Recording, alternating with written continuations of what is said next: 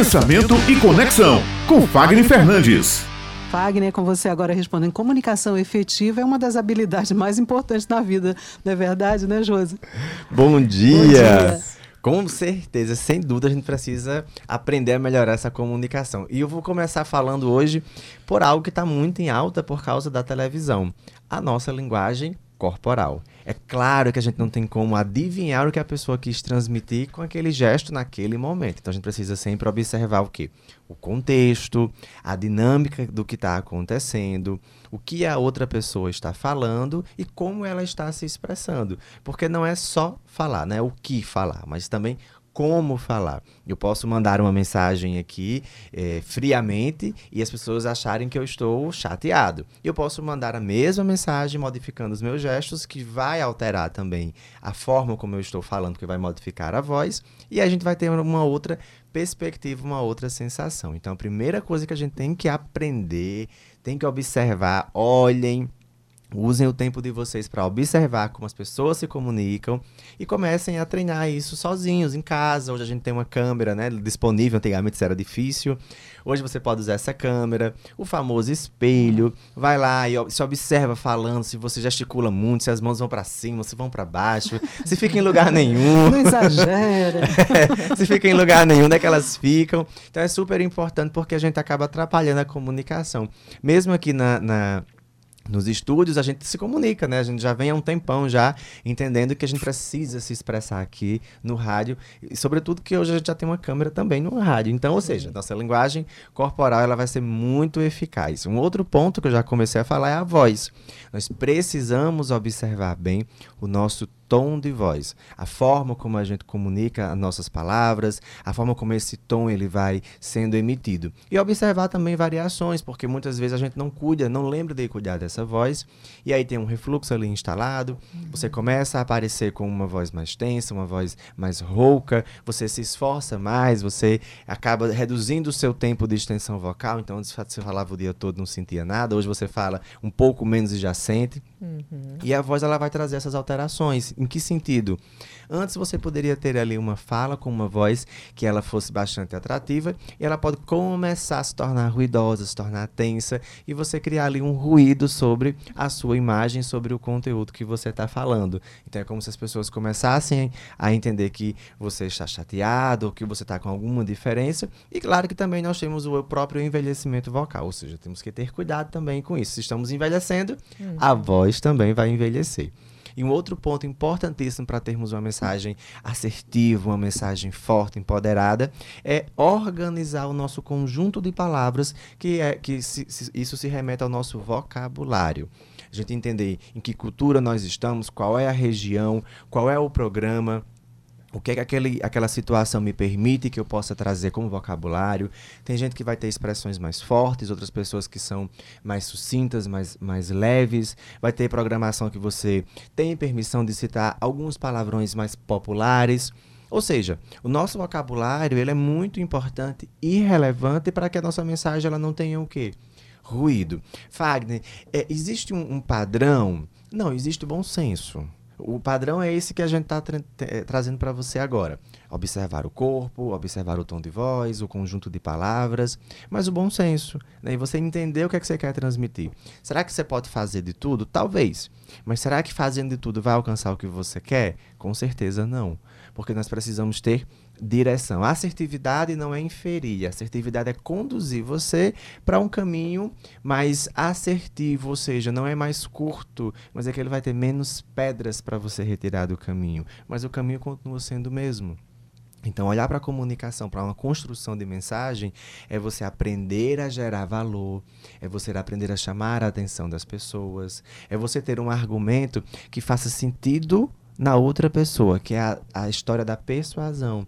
Você mandar uma mensagem ali e a pessoa parar, sair do automático, que hoje é bem desafiante, tirar as pessoas do automático, e elas parem e percebam o que você falou e comecem a refletir sobre isso. A partir desse momento, você começa a construir ali uma oportunidade de se tornar interessante para construir uma mensagem que vai se tornar eficaz para o objetivo lá de quando você começou. Você já trouxe uma dica importante em uma das suas colunas, que é, é justamente conhecer aquele público com quem você está falando. é? Isso, o, o público, Betty, ele é muito salutável. Sobretudo quando a gente vai para um espaço muito amplo. Ainda ontem, uma, uma pessoa entra em contato comigo e fala: Nossa, você fez uma, uma análise e em comunicação geralmente é de um para um. Eu falei: Isso quando você está de um para um.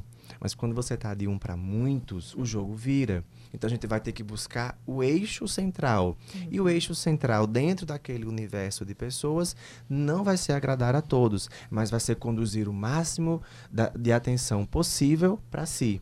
Não é 100%, é, é quase impossível mas a gente vai precisar trazer as pessoas o máximo possível. Então, o eixo da narrativa, ele precisa ser sempre observado, porque senão a gente vai começar a entrar em atritos, conflitos, uhum. que não vai ajudar a nada. É, eu me defendendo, eu defendo o meu ponto de vista, você o seu ponto de vista, a gente não caminha para lugar nenhum. Vira uma briga e a comunicação é, vira... vai para o espaço. É, a comunicação foi embora. Então, se meu objetivo era comunicar, eu acabei não mais comunicando. É. Então, é super importante que a gente mantenha essa ideia, essa ideação né, do que que eu quero falar, com quem eu estou me comunicando, qual é o conjunto de palavras que eu vou utilizar, como é que a minha imagem vai estar disposta para aquelas pessoas e o meu objetivo. As pessoas sempre esquecem disso.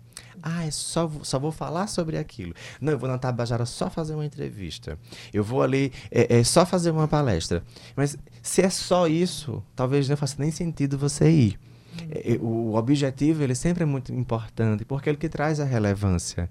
Qual, qual o objetivo de nós estarmos aqui na coluna? Será que é só vir preencher uma, uma, uma tabela, né, um espaço de tempo durante uma programação? Não. Nós temos um, um, um objetivo muito claro, que é conscientizar as pessoas sobre a forma como elas se comunicam para alcançar resultados diferentes. Exato. É quem acompanha a gente há mais de um ano aqui, Sim, né, do, acho dois anos já, é, de, de, de, de programação, com certeza aí tem um repertório muito diferente de quem, quem nunca escuta. Então, é essa a nossa missão. Então, quando você tem esse, esse objetivo, você se prepara, você organiza, e aí, naturalmente, aquela onda de comunicação, ela vai acontecendo. Uhum. O respeito, a autoridade, a firmeza sobre o conteúdo que você fala, e as pessoas se aproximando cada vez mais de você. Então, sempre que forem se comunicar, construir a mensagem de vocês, façam essa pergunta.